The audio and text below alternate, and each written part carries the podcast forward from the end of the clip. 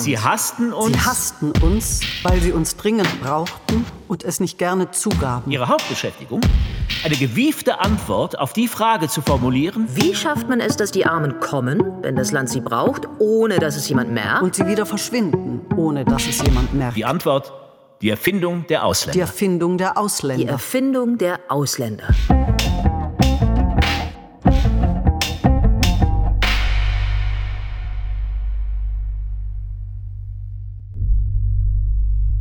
Jene Zeit im Dunkeln.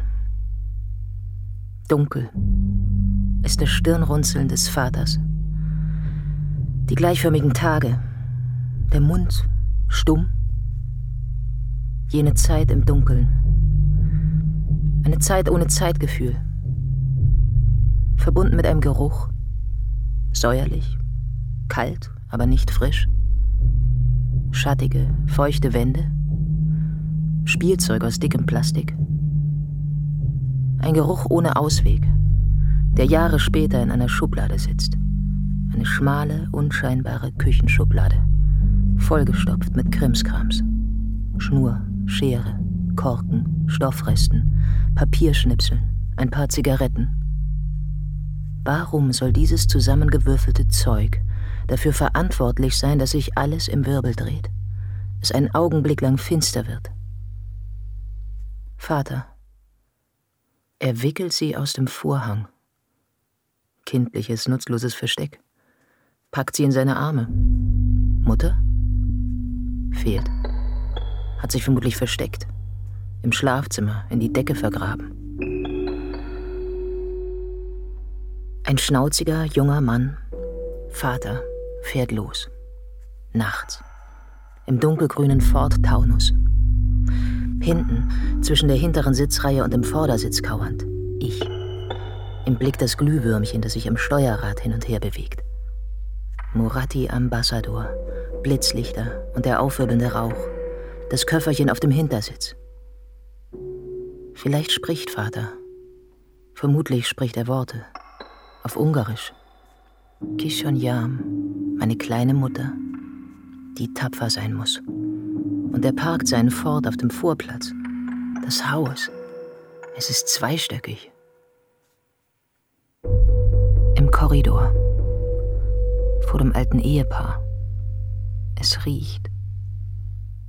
Aber das Kind steht nur da mit dem Köfferchen. Sagen die beiden etwas? Sag doch was. Bleib doch nicht da stehen. Sagen sie vermutlich. Aber es bleibt unverstanden. Und sie sagt nichts, weil sie weiß, dass es unverstanden bliebe. Ohren, die hören, wie Vater die Wagentür zuschlägt, Gas gibt. Das Zimmer ist eine Dachkammer. Wach liegen. Im Gitterbett. Und die Tür zur Treppe ist geschlossen. Ein Finger fährt von einem Gitterstab zum nächsten befühlt die Luft zwischen den Stäben. Das Gesicht zur Dachluke gedreht. Die Öffnung hin zum Nachthimmel, der das Kind immer noch kennt und dem sich das Kind anvertraut, sich zuwendet in einer tauben Angst. Die Frage, die sich viel später stellt, beim Öffnen der Schublade, ob man den Gerüchen und dem Ohr entlang schreiben müsste – zu einer Sprache jenseits des Willens und des Besitzes. Eine Bewegung ins Unbekannte, hin zum Abwesenden.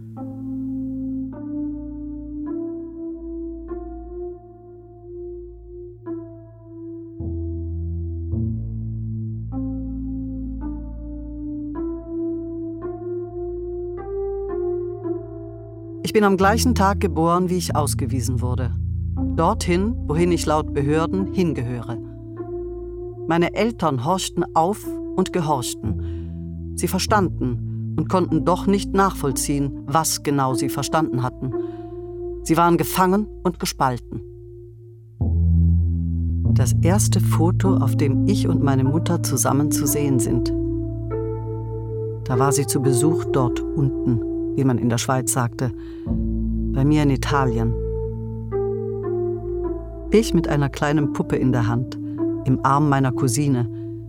Diese wiederum im Schoß ihrer älteren Schwester, die eine kleine Katze streichelt. Und wir drei Menschenkinder mit Puppe und Tierchen, eng einbezogen in die körperliche Zuwendung meiner Tante, meiner Pflegemutter. Sie hält meine kleine runde Kinderhand. Daneben sitzt verlegen die Mutter. La Mama, wie sie in meiner Pflegefamilie genannt wurde. Also nicht meine Mutter, noch nicht, noch lange nicht. Und versucht irgendwie in dieses faszinierende Idyll hineinzupassen. Vergeblich. Ich blicke sie nicht an, während sie sehnsüchtig nach mir schaut. Einen halben Meter neben mir und doch meilenweit entfernt. Ich war neun Monate alt. Meine Mutter hatte mich seit einem halben Jahr nicht mehr gesehen. Mit drei Monaten abgestillt und dann ab nach Zürich.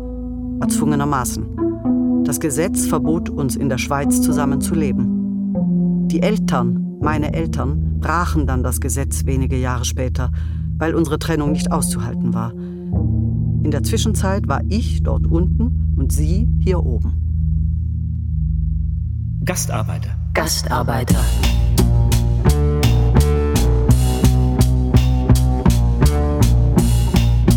Spezialität der deutschen Sprache.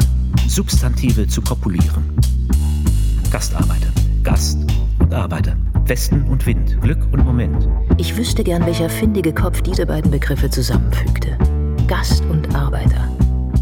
Ein Gast wird eingeladen, verwöhnt, lässt sich bedienen. Ein Gastarbeiter arbeitet. Er darf arbeiten.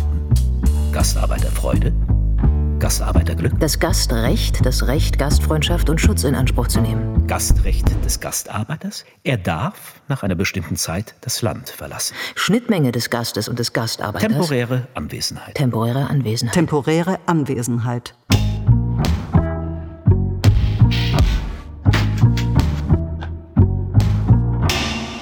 Ich begann die ersten Worte zu sprechen, die ersten Schritte zu gehen. Ich war das Kind eines Saisonniers und muss ein Sonnenschein gewesen sein. In jeder Jahreszeit, sagt eine andere Tante viel später einmal zu mir. Eri buona come il pane, non piangevi mai. Gut wie Brot warst du. Du hast nie geweint.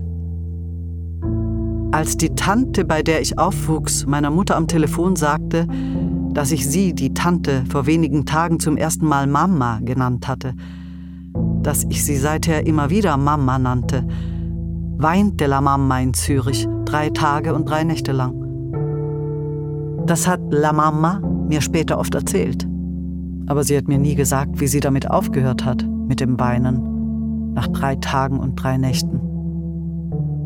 Hat es jemals aufgehört?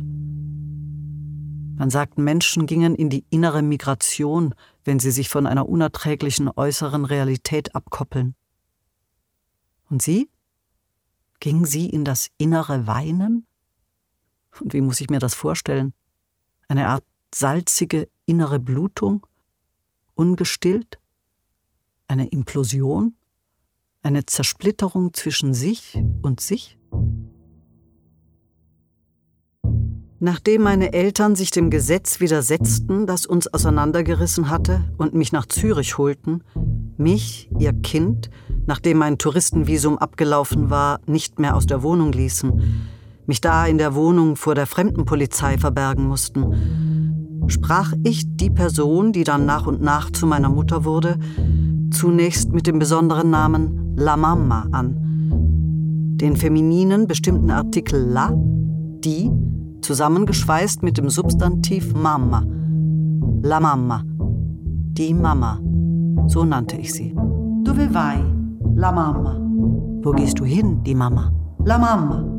Dov'è la mia bambolina? Die Mama. Wo ist meine kleine Puppe?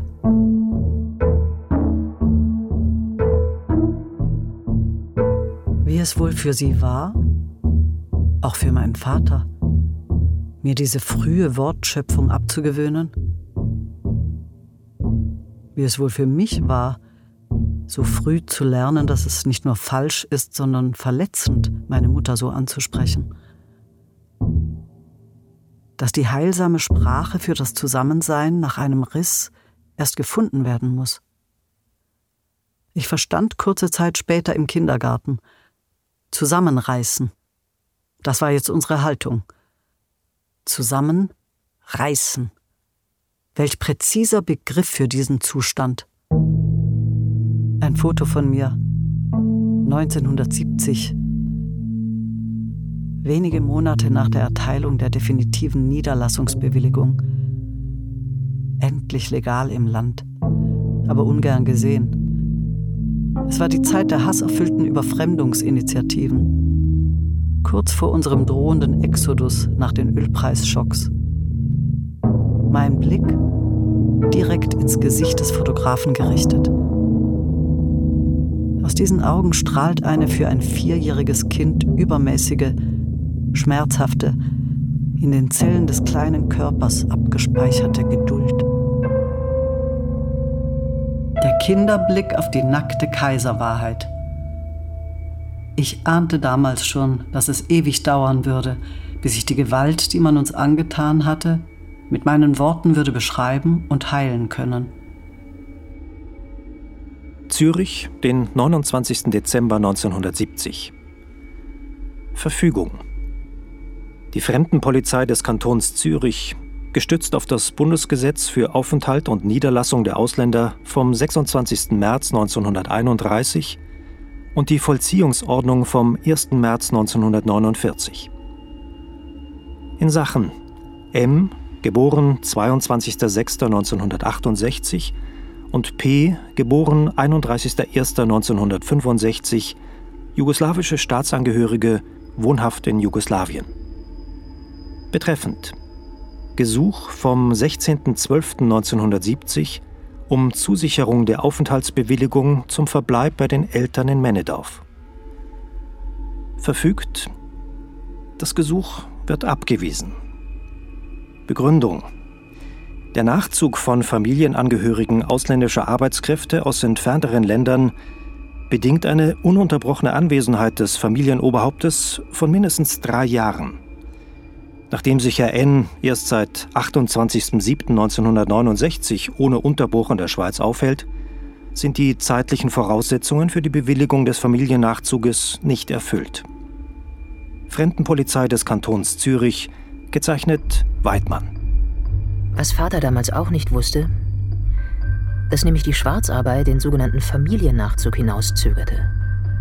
Die Familie, die man nach drei Jahren nachziehen konnte wenn man eine Aufenthalts- und Arbeitsbewilligung hatte. Familiennachzug. Und ich sehe ein glänzendes, frisch poliertes Auto eines Hochzeitspaares vor mir, das in die gemeinsame Zukunft fährt. Und ich höre das scheppernde, billige Geräusch der Blechbüchsen, die an Schnüren festgebunden hinter dem Auto hergezogen werden. Und dann hat Vaters Chef schöne Briefe geschrieben für uns. An die Fremdenpolizei. Ich bin ihm dankbar dafür sagte Vater. Er ist schuld, dass unsere Kinder noch ein halbes Jahr länger nicht kommen konnten, fluchte Mutter. Familiennachzug. Familiennachzug. Einheimische Familien genießen den Familienvorzug. Der Familiennachzug bestimmt das Leben ausländischer Menschen. Ihnen wird Familie verweigert. Der Familienverbund, normalerweise jene unantastbare Einheit, von Konservativen und Rechtsnationalen als Keimzelle des Staates verherrlicht, steht nur jenen zu, die dazugehören, die dazugehören sollen. Zugehörigkeit zum Staat ist also Bedingung für Familie, entgegen Artikel 8 der Europäischen Menschenrechtskonvention, der besagt, dass jede Person Anrecht auf die Achtung ihres Privat- und Familienlebens hat. Familiennachzug. Ein in Paragraphen gegossener Begriff, der das Trauma zum Verschwinden bringen will. Was geschieht vor dem Nachzug? All die Familien, äh, äh, ja, darüber wollen wir doch nicht reden, über all die Familien, denen das Getrenntsein für Monate oder Jahre zugemutet wird. Wollen wir das? Nein, das wollen wir nicht. Darüber wollen äh, ja, die, die Mehrheit einer Gesellschaft, die dazugehört, also wir, ja, äh, die gibt sich doch zufrieden mit Wörtern wie Familiennachzug. Dann ist doch alles in Ordnung eigentlich, ja, weil auch sie davon profitiert weil das Dazugehören die perfekteste aller Drogen ist, die die Illusion der Rechtmäßigkeit erzeugt. Dass die einen das Anrecht auf Familie haben und andere nicht die Ausländer. Worum geht es? Um einen Strick, Fallstrick. Eltern gefangen im Dickicht der Paragraphen, einem Zustand der politischen Rechtlosigkeit und unter einem permanenten wirtschaftlichen Druck, der die Voraussetzung ist für jede Ausbeutung. Und die Kinder sind irgendwo. Versorgt, wenn sie Glück haben, von fürsorglichen Verwandten. Mehr oder weniger ausgeliefert. Jedenfalls getrennt von den Eltern. Was bedeutet es, die Eltern ab und an zu sehen und sie dann schon bald wieder zu vergessen? Die Eltern nicht mehr zu kennen. Die Gnade des Familiennachzuges von den Behörden endlich mit Stempel und Rechnung ausgestellt. Die Kinder ein weiteres Mal getrennt. In meinem Fall von der Großmutter, von meinem Bruder, von den Tieren, von einem endlosen Himmel, von einer Sprache, von allen Äpfeln, die je von den Bäumen gefallen sind und Alma heißen. Die Gnade der Einreise. Die Gnade der Einreise. Der Beginn einer neuen Leidensgeschichte mit dem Titel Die Familie lernt sich kennen. Wo anfangen? Am besten mit der Sprache. mit einzelnen Wörtern. Familie. Vielleicht. Familie vielleicht.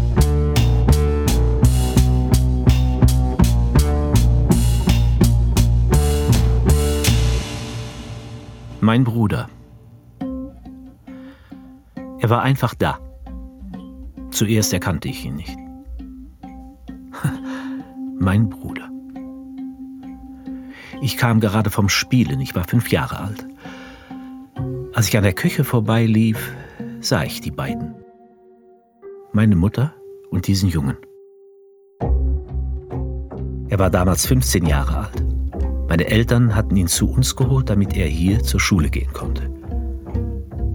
Ich wusste, dass ich einen Bruder hatte irgendwo. Wir sahen uns selten. Nur wenn meine Eltern und ich nach Italien fuhren, um meine Großeltern zu besuchen. Er wohnte bei ihnen. Er wuchs bei ihnen auf. Er war in Italien geboren und mit sechs Monaten ließ ihn meine Mutter bei ihren Schwiegereltern zurück, als sie meinem Vater in die Schweiz folgte. Wir spielten nicht viel zusammen. Ich war zu klein für ihn. Ich erinnere mich nur, dass wir uns einmal wegen eines kaputten alten Fahrrads stritten. Für mich war er ein Fremder. Der Begriff Bruder hatte für mich keine Bedeutung. Wir hatten zwar die gleichen Eltern, aber unsere Leben trafen das erste Mal aufeinander, als ich ihn in unserer Küche stehen sah. Heute, 50 Jahre später, schaue ich zurück. Unsere Beziehung ist in den letzten Jahren gewachsen. Durch die Krankheit meines Vaters und später durch die meiner Mutter kamen wir uns näher. Ich denke oft an uns, wie wir aufgewachsen sind. Er mit unseren Großeltern, ich bei unseren Eltern. Wer hatte es besser? War nicht er der Glücklichere? Großeltern verwöhnen doch ihre Enkelkinder. Oder vielleicht liege ich falsch. Vielleicht denkt er, dass ich der Glücklichere war. Aufgewachsen bei unseren Eltern. Wir haben nie darüber gesprochen. Ich bin mir sicher, dass dieser Junge in der Küche auch für meine Eltern ein Fremder war. Ein Sohn, den andere erzogen hatten. Jetzt stand er vor ihnen. Ein Sohn, den man im Alter von sechs Monaten zurückgelassen hatte. Was wird meine Mutter wohl empfunden haben, als sie ihren Erstgeborenen meiner Großmutter anvertraute, um in die Schweiz zu fahren? Ein Foto. Das Bild wurde kurz nach der Geburt meines Bruders gemacht. Meine Mutter hält meinen Bruder in den Armen. Eine junge Mutter mit ihrem Neugeborenen. Stolz schaut sie mit ihren klaren Augen in die Kamera.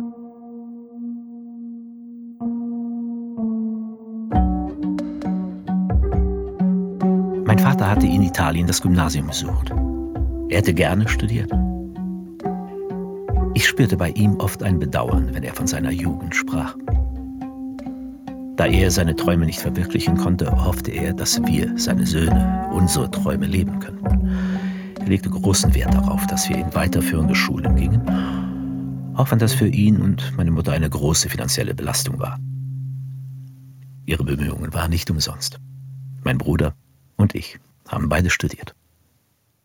Die Träume meiner Eltern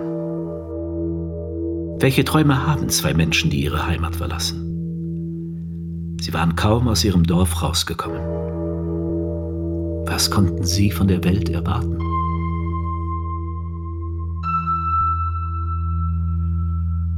Als ich neulich meine Mutter fragte, welches denn für sie die relevanten Fragen wären, die man den Zeitzeugen stellen müsste, da dachte ich aus lauter Gewohnheit zunächst an sie und mich, an die Opfer.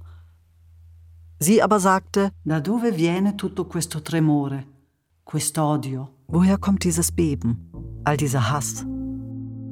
Es klang nicht wie eine Frage, sondern wie ein Ausruf. Ich schwieg, etwas perplex. Noch immer unterschätze ich reflexartig ihre intellektuelle und moralische Kraft. Du meinst historisch? Mama? Sì, certo, storico. Ja, klar, historisch. Die rasche Umkehrung der Perspektive von den Opfern auf die Täter traf mich. Mich erinnerte das schlagartig an Toni Morrison, die in Im Dunkeln spielen über ihr Schreiben sagt, mein Projekt ist ein Bemühen darum, den kritischen Blick zu wenden – von dem Beschriebenen und Imaginierten zu den Beschreibenden und Imaginierenden. Max Frisch, er beschrieb uns so, lebensgläubig wie Kinder erschrecken viele über den Schnee im fremden Land und brauchen lange Zeit, bis sie merken, welcher Art die Kälte ist, die sie erschreckt. Wusste Max Frisch, wovon er sprach? Welcher Art die Kälte ist. Noch immer schaudert es mich, wenn ich diesen Satz lese. Als Kind habe ich die Last der Kälte und der Sprachlosigkeit geduldig ertragen. Ich erinnere mich aber auch, wie ich sie mit meinen Zeichnungen, meinen Spielen und meiner Sprache in etwas Luftiges, Helles, Warmes umwandeln konnte, das mir die Möglichkeit bot, gestärkt daraus hervorzukommen. Vielleicht liegt da die eigentliche Quelle meines Widerstands. Mir ist es wichtig, die ganze Dimension der Kälte zu verstehen aber auch zu fragen, welcher Art die Wärme ist.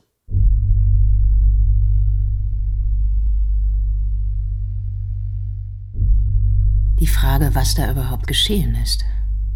Im Dunkeln. Ob vor mehr als 40 Jahren das Dunkel überhaupt existierte. Die Nacht, der Mond, die Sterne. Damals, als über Nacht klar wurde, dass Sprache ist, weil sie plötzlich in ihrer Selbstverständlichkeit verschwand. Nicht um die Ecke, sondern schlagartig. Ein Verschwinden im alten Sinne von Zerbrechen, Zertrümmern. Wörter, die mit Fingerzeigen, Lauten, Liedern, Gebeten und manchmal über Nacht in der Stille gelernt worden und im fünften Lebensjahr bereits zu komplexeren Gebilden gewachsen waren, prallten mit einem Mal an allem ab, an Konkretem wie Abstraktem. Und eine neue, unbekannte Sprache nahm für sich in Anspruch, zu benennen, zu fühlen, zu begreifen.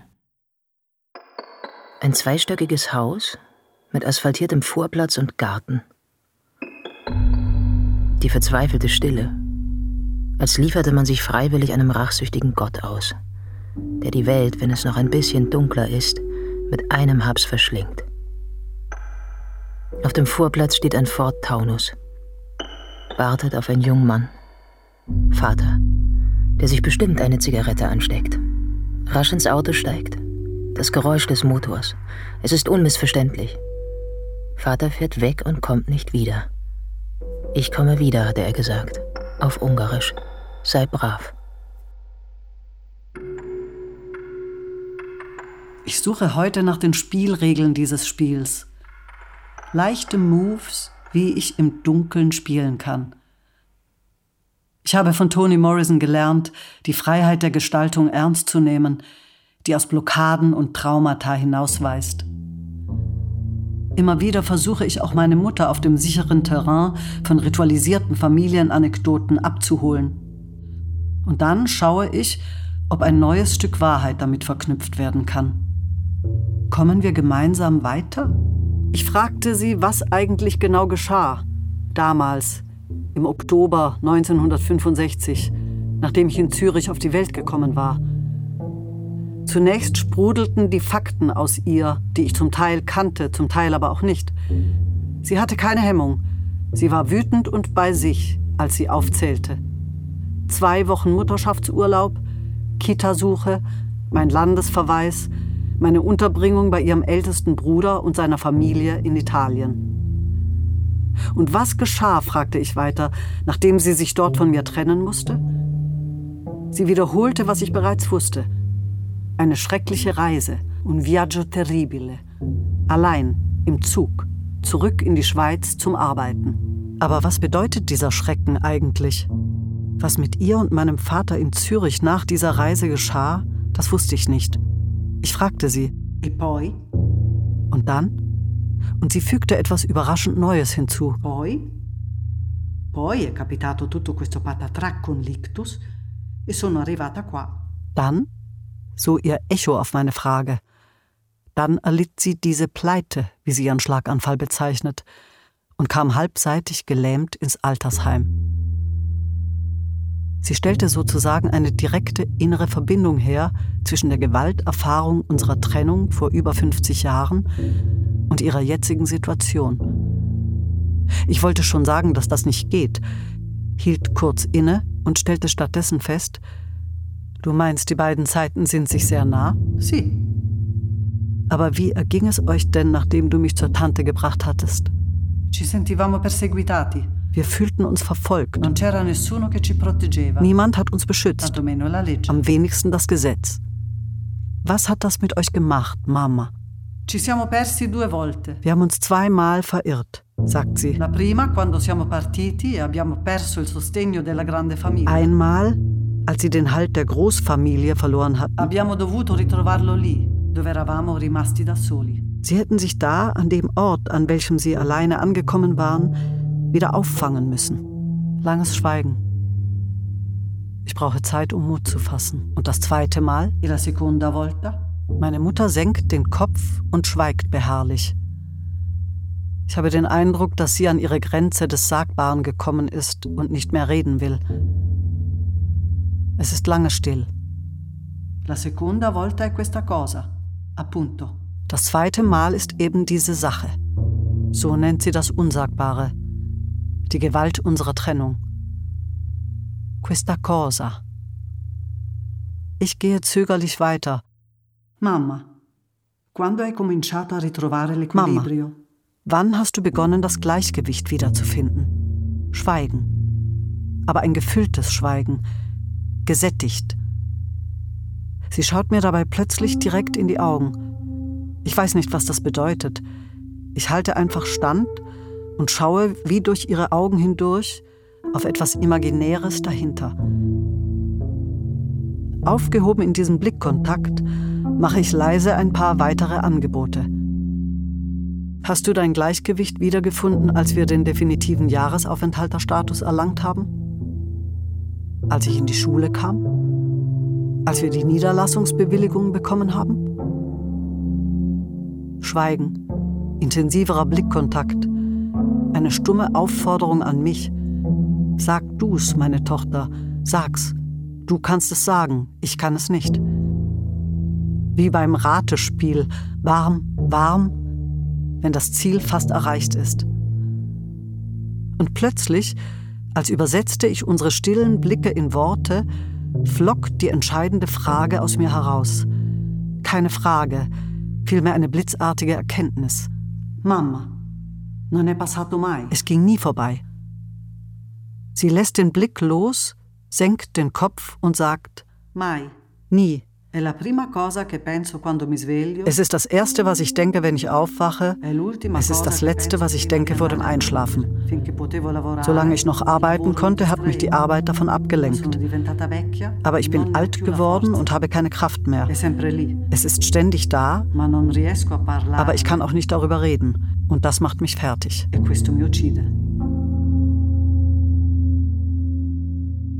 Ma, so nannte ich meine Mutter. Ma, flüstere ich heute noch und hoffe, meine Mutter in der Küche zu hören oder vor dem Fernseher zu sehen. Sie liebte mich. Aber sie liebte meinen Bruder mehr, ihren Erstgeborenen, den sie bei ihrer Schwiegermutter zurücklassen musste. Ich spürte es. Aber ich war nicht neidisch. Es war, als müsste meine Mutter etwas wieder gut machen. Eine Schuld sühnen. Als hätte sie meinem Bruder die Mutterliebe verweigert, indem sie ihn mit sechs Monaten in Italien zurückgelassen hatte.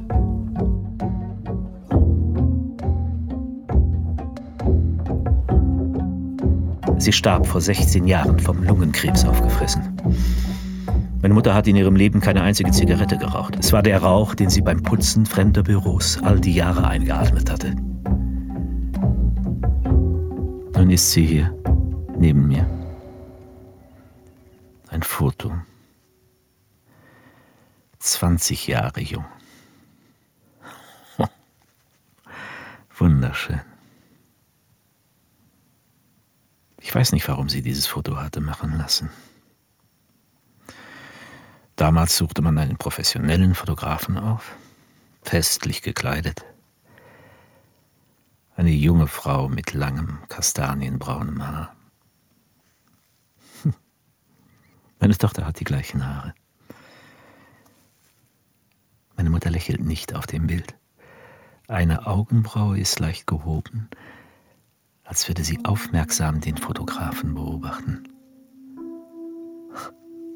Ihm bei seiner Arbeit misstrauen. Meine Mutter verlor ihre Eltern, als sie ein Teenager war. Sie wuchs mit ihren Brüdern auf. Zwei raue Männer, die diese Härte auch auf meine Mutter übertrugen. Sie ließ uns diese Strenge aber nie spüren. Sie war zu sich selbst streng. Sie hat sich nie beklagt. Es schien, als wäre sie auf dieser Welt, um zu arbeiten, um ihre Jugend, ihr Leben für andere aufzuopfern. Für sie gab es nur zwei Leidenschaften. Fußball und Formel 1. Sonntags saß sie oft vor dem Fernseher und verfolgte ein Spiel oder ein Autorennen. Wehe dem, der den Sender wechselte. Einmal nahm ich sie zu einem Freundschaftsspiel Schweiz-Italien mit. Sie fieberte das ganze Spiel mit und schimpfte über den Schiedsrichter. Sie starb am 4. Juli 2006. Am Abend spielte Italien gegen Deutschland. Das Halbfinale der WM 2006. Italien gewann. 2-0 gegen den ewigen Gegner. Der letzte Sieg der Squadra Azzurra für meine Mutter. Es war in der Zeit des ungleichen Kampfes gegen den Krebs, als ich das wahre Wesen meiner Mutter erkannte. Ich spürte ihre Lebenskraft, den Willen, nie aufzugeben. Ich begleitete sie durch alle seelischen Stadien einer Krebskranken. Von der Verleugnung der Krankheit über die Wut, ihren Körper verfallen zu sehen, bis hin zur Resignation, endlich das Schicksal zu akzeptieren. Im Bewusstsein, dass ihr Leben sich dem Ende zuneigte. Ich sah sie sterben, mit Würde, ohne Selbstmitleid. Sie blieb sich selbst treu. Zwei faltige Gesichter im gelben Licht. Das alte Ehepaar und sie, die dasteht, sich weigert, mit dem Köfferchen weiterzugehen, einzutreten in diese Welt, die tot ist. Tot? Vater, der wegfährt. Im dunkelgrünen Ford-Taunus nimmt er alles mit. Die ungarischen Worte, Gefühle und Gedanken, das Essen, den Schlaf, seine Flüche, meine Fragen. Ich versuche mich zu erinnern, ob sie etwas gesagt hat. Ob sie Beleidigendes gedacht hat, wie ihr knotigen Kartoffelgesichter. Ob sie vielleicht schon ein deutsches Schimpfwort kannte. Dafür, dass sie hier, bei diesen Unbekannten, abgestellt worden war. Aber da kommt nichts. So sehr ich mich auch anstrenge. Kein Wort. Nur stumme Bilder anästhesiert von einem Geruch in dunklen Farben. Fremdenpolizei. Fremdenpolizei. Fremdenpolizei.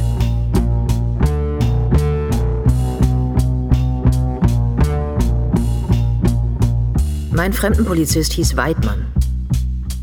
Ich habe mir oft vorgestellt, wie er an seiner Schreibmaschine sitzt und tippt, mit sich im Reinen ist. Weil mein Fremdenpolizist nichts anderes tat als hunderte, tausende andere auch. Das Gesetz vollziehen oder vollstrecken. Auch wenn ich den Namen meines fremden Polizisten kenne, sehe ich seltsamerweise kein Gesicht, nur tippende Finger in einem Büro. Ich vermute, dass auch er kein Gesicht vor sich sah, als er meinen Namen und den Namen meines Bruders tippte. Wir lebten bei unserer Großmutter in der Vojvodina und sprachen Ungarisch. Für Weidmann waren wir jugoslawische Kinder. Das erregte sein Gemüt, besorgte ihn. Und hier konnte er sich einbringen im Kampf gegen das größere Ganze, nämlich gegen die Überfremdung der Schweiz. Seltsam, den Namen meines fremden Polizisten zu kennen, der im Namen einer Behörde wie kein anderer Mensch jahrelang Einfluss auf unsere Leben nahm. Ein Bürokrat als Schicksalsgott. Zufall, dass er Weidmann hieß. Das Weidmannsheil. Das Weidmannsheil. Der Wunsch für Jagdglück und Glückwunsch zum Jagderfolg.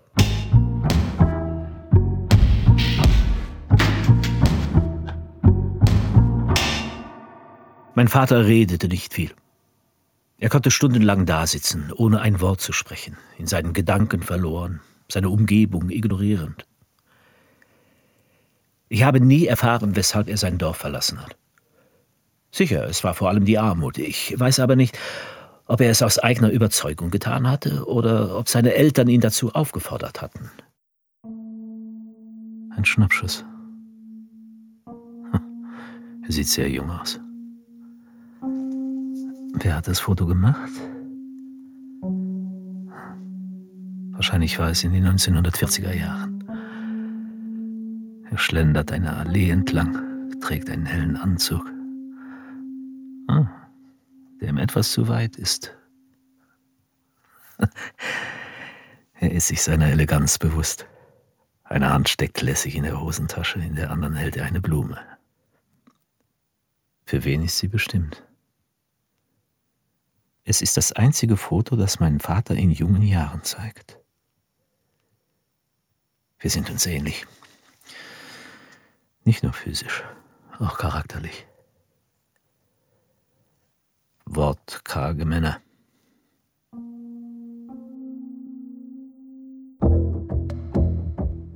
Ich hätte noch viele Fragen an ihn gehabt. Fragen zu seinem Leben, seiner Jugend, seinen Träumen, über die Gründe, weshalb er sein Dorf verlassen hat. Wir haben uns aber nie die Zeit dafür genommen. Lächerlich. Mich einfach hinzusetzen und mit meinem Vater zu reden. Weshalb war das so schwierig? Als ich älter wurde, versuchte ich es, aber es war zu spät.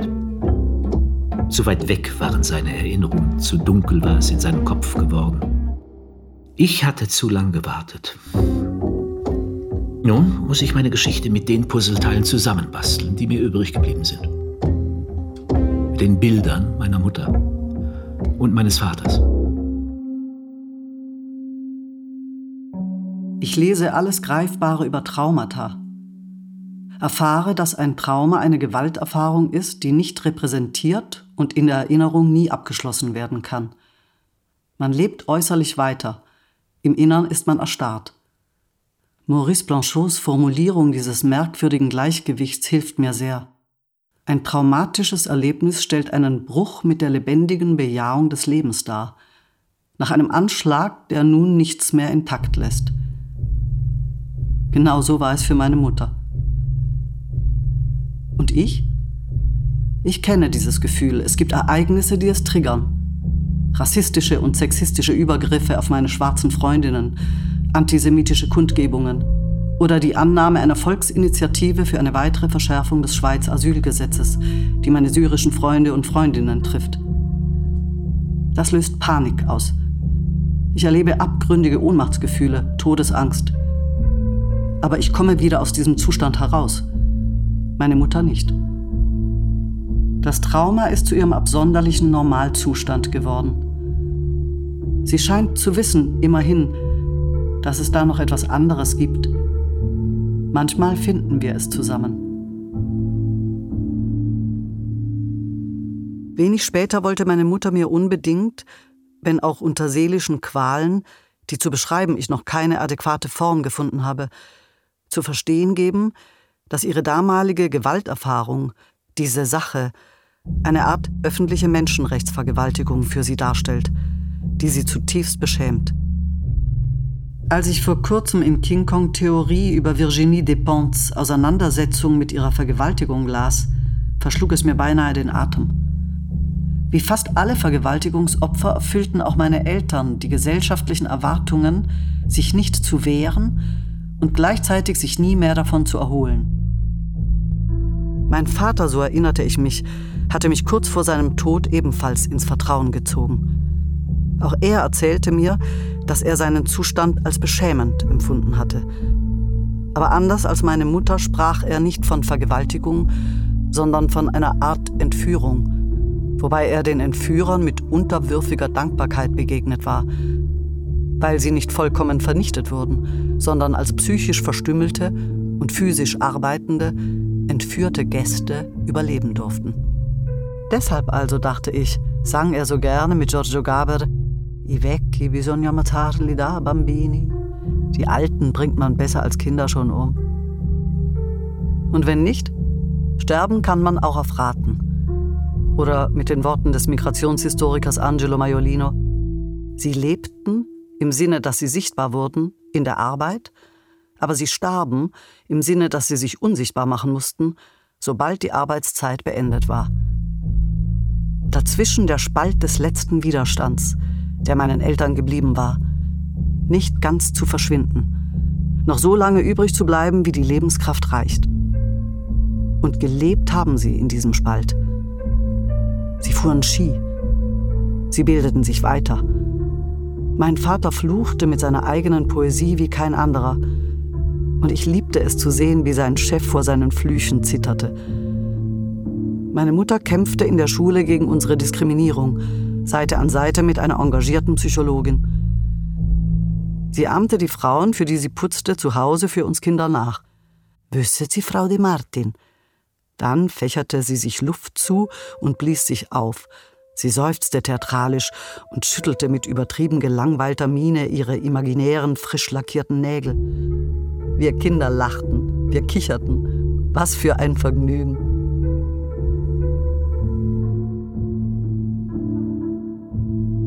Mein Vater, der Kommunist, sagte oft, non sapevamo più quale santo chiamare. Wir wussten nicht mehr, welchen Heiligen wir anrufen sollten.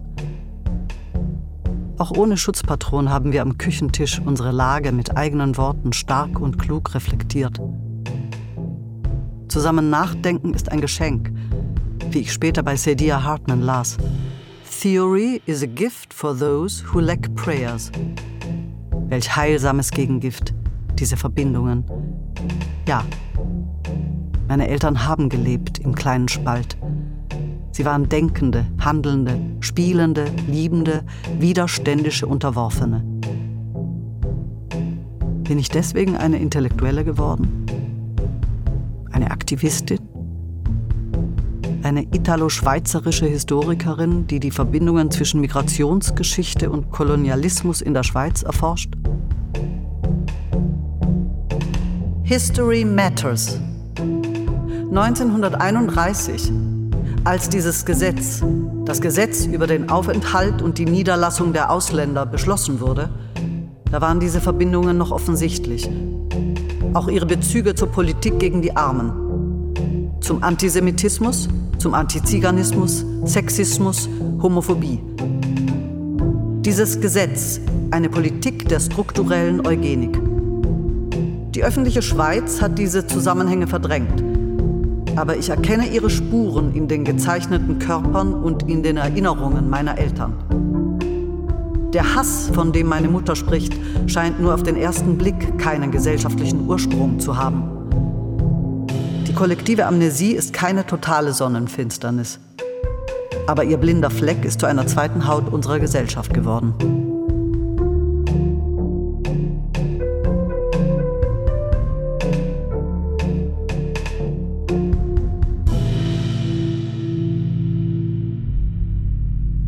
Dunkelgrüne Ford Taunus. Alles könnte von ihm aus erzählt werden. Vom Besitz, vom Gesetz aus müsste ich immer weiter vorstoßen. Dahin, wo die Sprache sich hinter das Schweigen zurückzieht.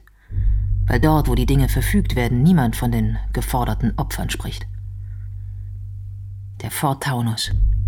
Mit seinem leicht erhöhten, neckischen Fahrzeugheck. Gebraucht gekauft, aber wie neu, sieht wie neu aus. Vaters Überzeugung, angekommen zu sein. Im richtigen System. In der Schweiz. schweizbar. Die Fahrt in eine glänzende Zukunft, sein aufrichtiger Traum vom besseren Leben, der ihn zähmte und blind werden lassen musste dafür, dass die Fahrt nur in eine Richtung ging, in die einzig mögliche. Und die Fahrbahn der 70er Jahre war dieses Gesetz aus dem Jahre 1931, sowie die Bestimmungen der Fremdenpolizei des Kantons Zürich. Die aus der Luft gegriffene, geharnischte Sprache der Paragraphen.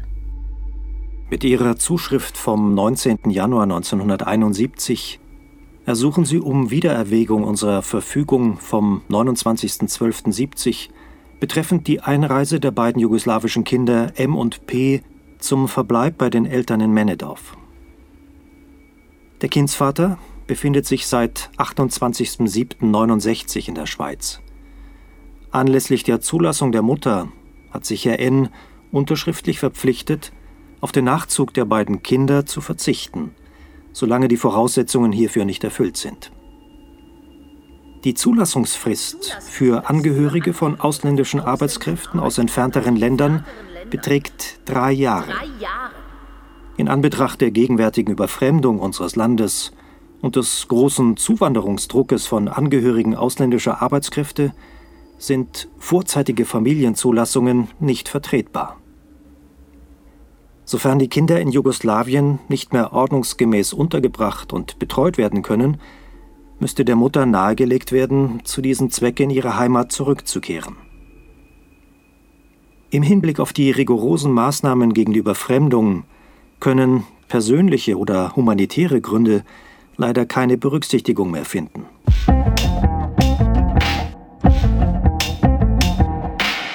Überfremd. Überfremd. Überfremd. Fremd Fremder, überfremd. Mit dieser grammatikalisch unhaltbaren Steigerungsform arbeitet das Wort Überfremdung. Fremd im pejorativen Sinn von seltsam, nicht vertraut, wird in der Kombination mit über zusätzlich verstärkt. Das Fremde plus eine unbekannte große Anzahl, die womöglich schon bald zur Überzahl werden kann. So entsteht im staubtrockenen Jargon eines Amtsträgers im Nu eine kleine dramatische Szene. Alle können es sehen, erkennen, wissen. In Anbetracht. Dass der unbekannte Feind, der bald in der Überzahl ist, Überfremdung. das Vertraute, die Heimat bedroht. unser Land. In Anbetracht unterstreicht der Beamte der Fremdenpolizei außerdem mit der Wendung im Hinblick eine doppelt offensichtliche Gefährdung also, die die rigorosen Maßnahmen als legitim erscheinen lassen will. Indem der Beamte schreibt, in dem, wie er schreibt, inszeniert er sich als Kämpfer, als Mitkämpfer gegen die Bedrohung durch eine unbekannte Masse.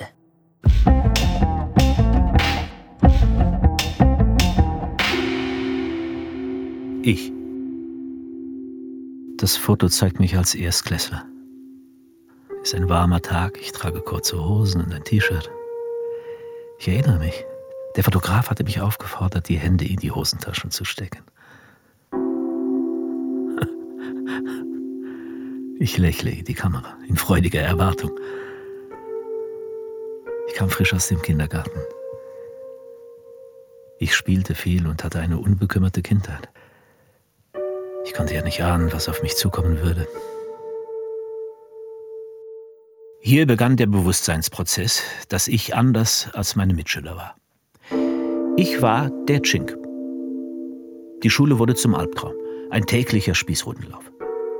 Als Ausländer war ich in der Schule der Sündenbock, der Prügelknabe für alles. Der Pausenplatz war das Schlachtfeld. Es verging kein Tag, an dem ich mich nicht prügeln musste. Manchmal war der Kampf ungleich. Ich gegen vier oder fünf andere Kinder. Ich holte mir oft eine blutige Nase. Wenn aber nur einer gegen mich antrat, gewann ich meistens. In den nächsten Jahren wurde mir langsam bewusst, wer ich eigentlich war und wie mich die anderen sahen. Mir wurde klar, dass ich der Fremde war, obwohl ich die gleiche Sprache sprach und mich nicht anders benahm. Statt aufzubegehren, grenzte ich mich ab.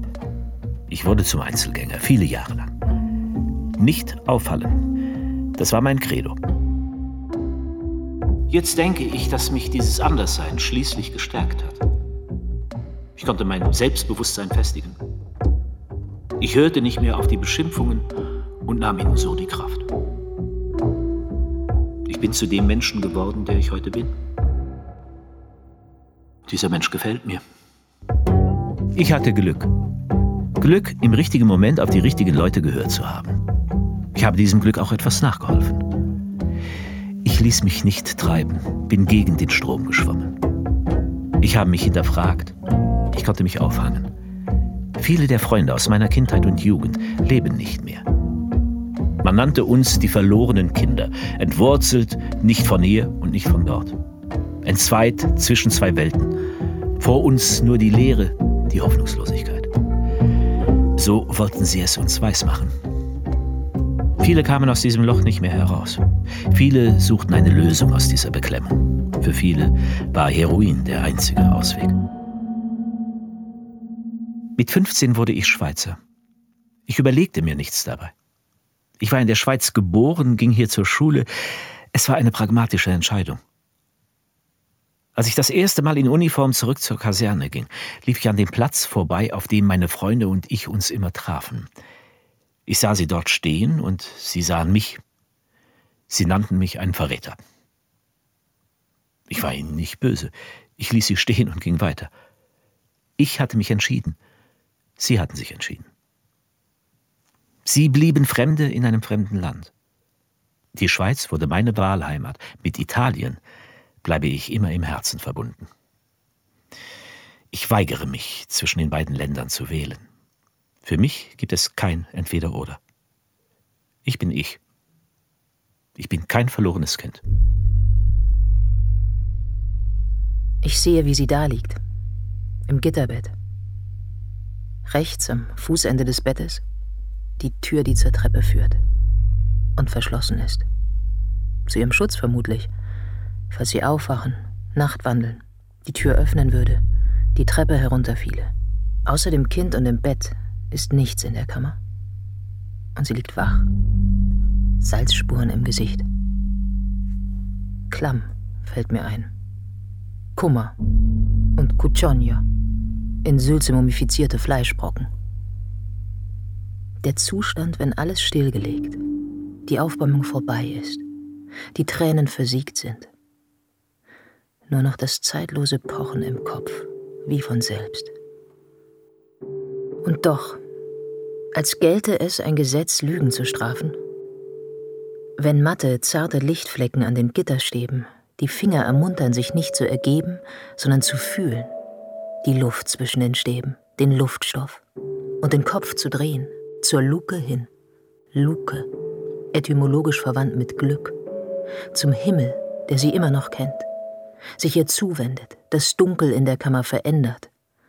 Der himmlische Himmel mit seinem Mond, der seine goldene Stirn zeigt, ihr süße Milch verspricht, ein mit hellgelb glänzender Butter dick bestrichenes Brot. Sternenaugen, alt und vertraut, die sie beschützen.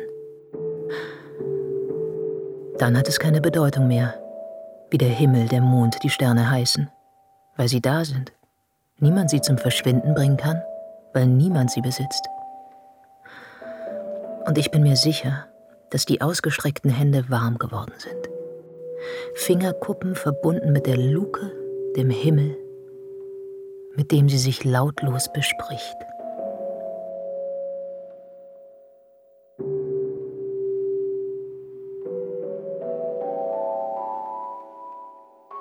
Ich bin heute oft überwältigt von den Details, die meine Eltern mir nach so vielen Jahren über das Verbrechen, das an unseren Familien begangen wurde, anvertrauen. Jetzt ist mir bewusst, meine Eltern hatten im langen Schatten der öffentlichen Meinung, diese Geschichte sei vergangen, abgeschlossen, auf den Moment des Widerspruchs gewartet. Ich bin ihr sonniges Kind, wild entschlossen, aus dem Schatten herauszutreten und glücklich zu sein entschlossen, die reife Wunde zu kosten. Des Kaisers neue Kleider, vom Kinderblick erkannt, Jahrzehnte später hinüber zu retten in meine Sprache. Die Gewalt der verhinderten Ehe- und Familieneinheit war ein Anschlag auf die intimste Sphäre einer Paarbeziehung und Familiengründung. Sie war eine Art strukturelle häusliche Gewalt gegen unsere Reproduktion. Ich habe den Anschlag überlebt, auch seelisch. Ich muss mich nicht mehr verbiegen und meine Wahrnehmung verzerren. Ich muss den unsichtbaren Entführern nicht dankbar sein für die Gnade, mit dem Leben davongekommen zu sein, wie mein Vater es noch sein musste. Wenn wir schweigen, werden wir unangenehm. Wenn wir reden, werden wir lächerlich. So drückt Hertha Müller die scheinbare Lose-Lose-Situation von Opfern aus, die strukturelle Gewalt erlebt haben. Daraus extrahiere ich das einzige Gegengift, die widersprüchliche Bejahung. Ja, wir sollten unbedingt weiterfahren, unangenehm zu schweigen und lächerlich zu reden. Mir ist die Pein nicht peinlich. Wir haben sie nicht verschuldet. Mit der Annahme der Pein in meiner Geschichte erteile ich der allgemeinen Erwartung eine Absage, die Verantwortung dafür auch gleich noch auf mich zu nehmen. Ja, wir haben eine extrem beschämende Art der Gewalt erfahren. Ja, wir haben eine extrem beschämende Art der Gewalt erfahren. Und nein, wir sind nicht selber schuld. Ja, die Schweiz hat uns viel gegeben. Und nein, unsere Menschenrechte wurden nicht beschützt. Ja, wir waren Opfer. Gezwungenermaßen. Und nein, wir wollen keine Opfer mehr sein. Ja. Wärme durch Reibung.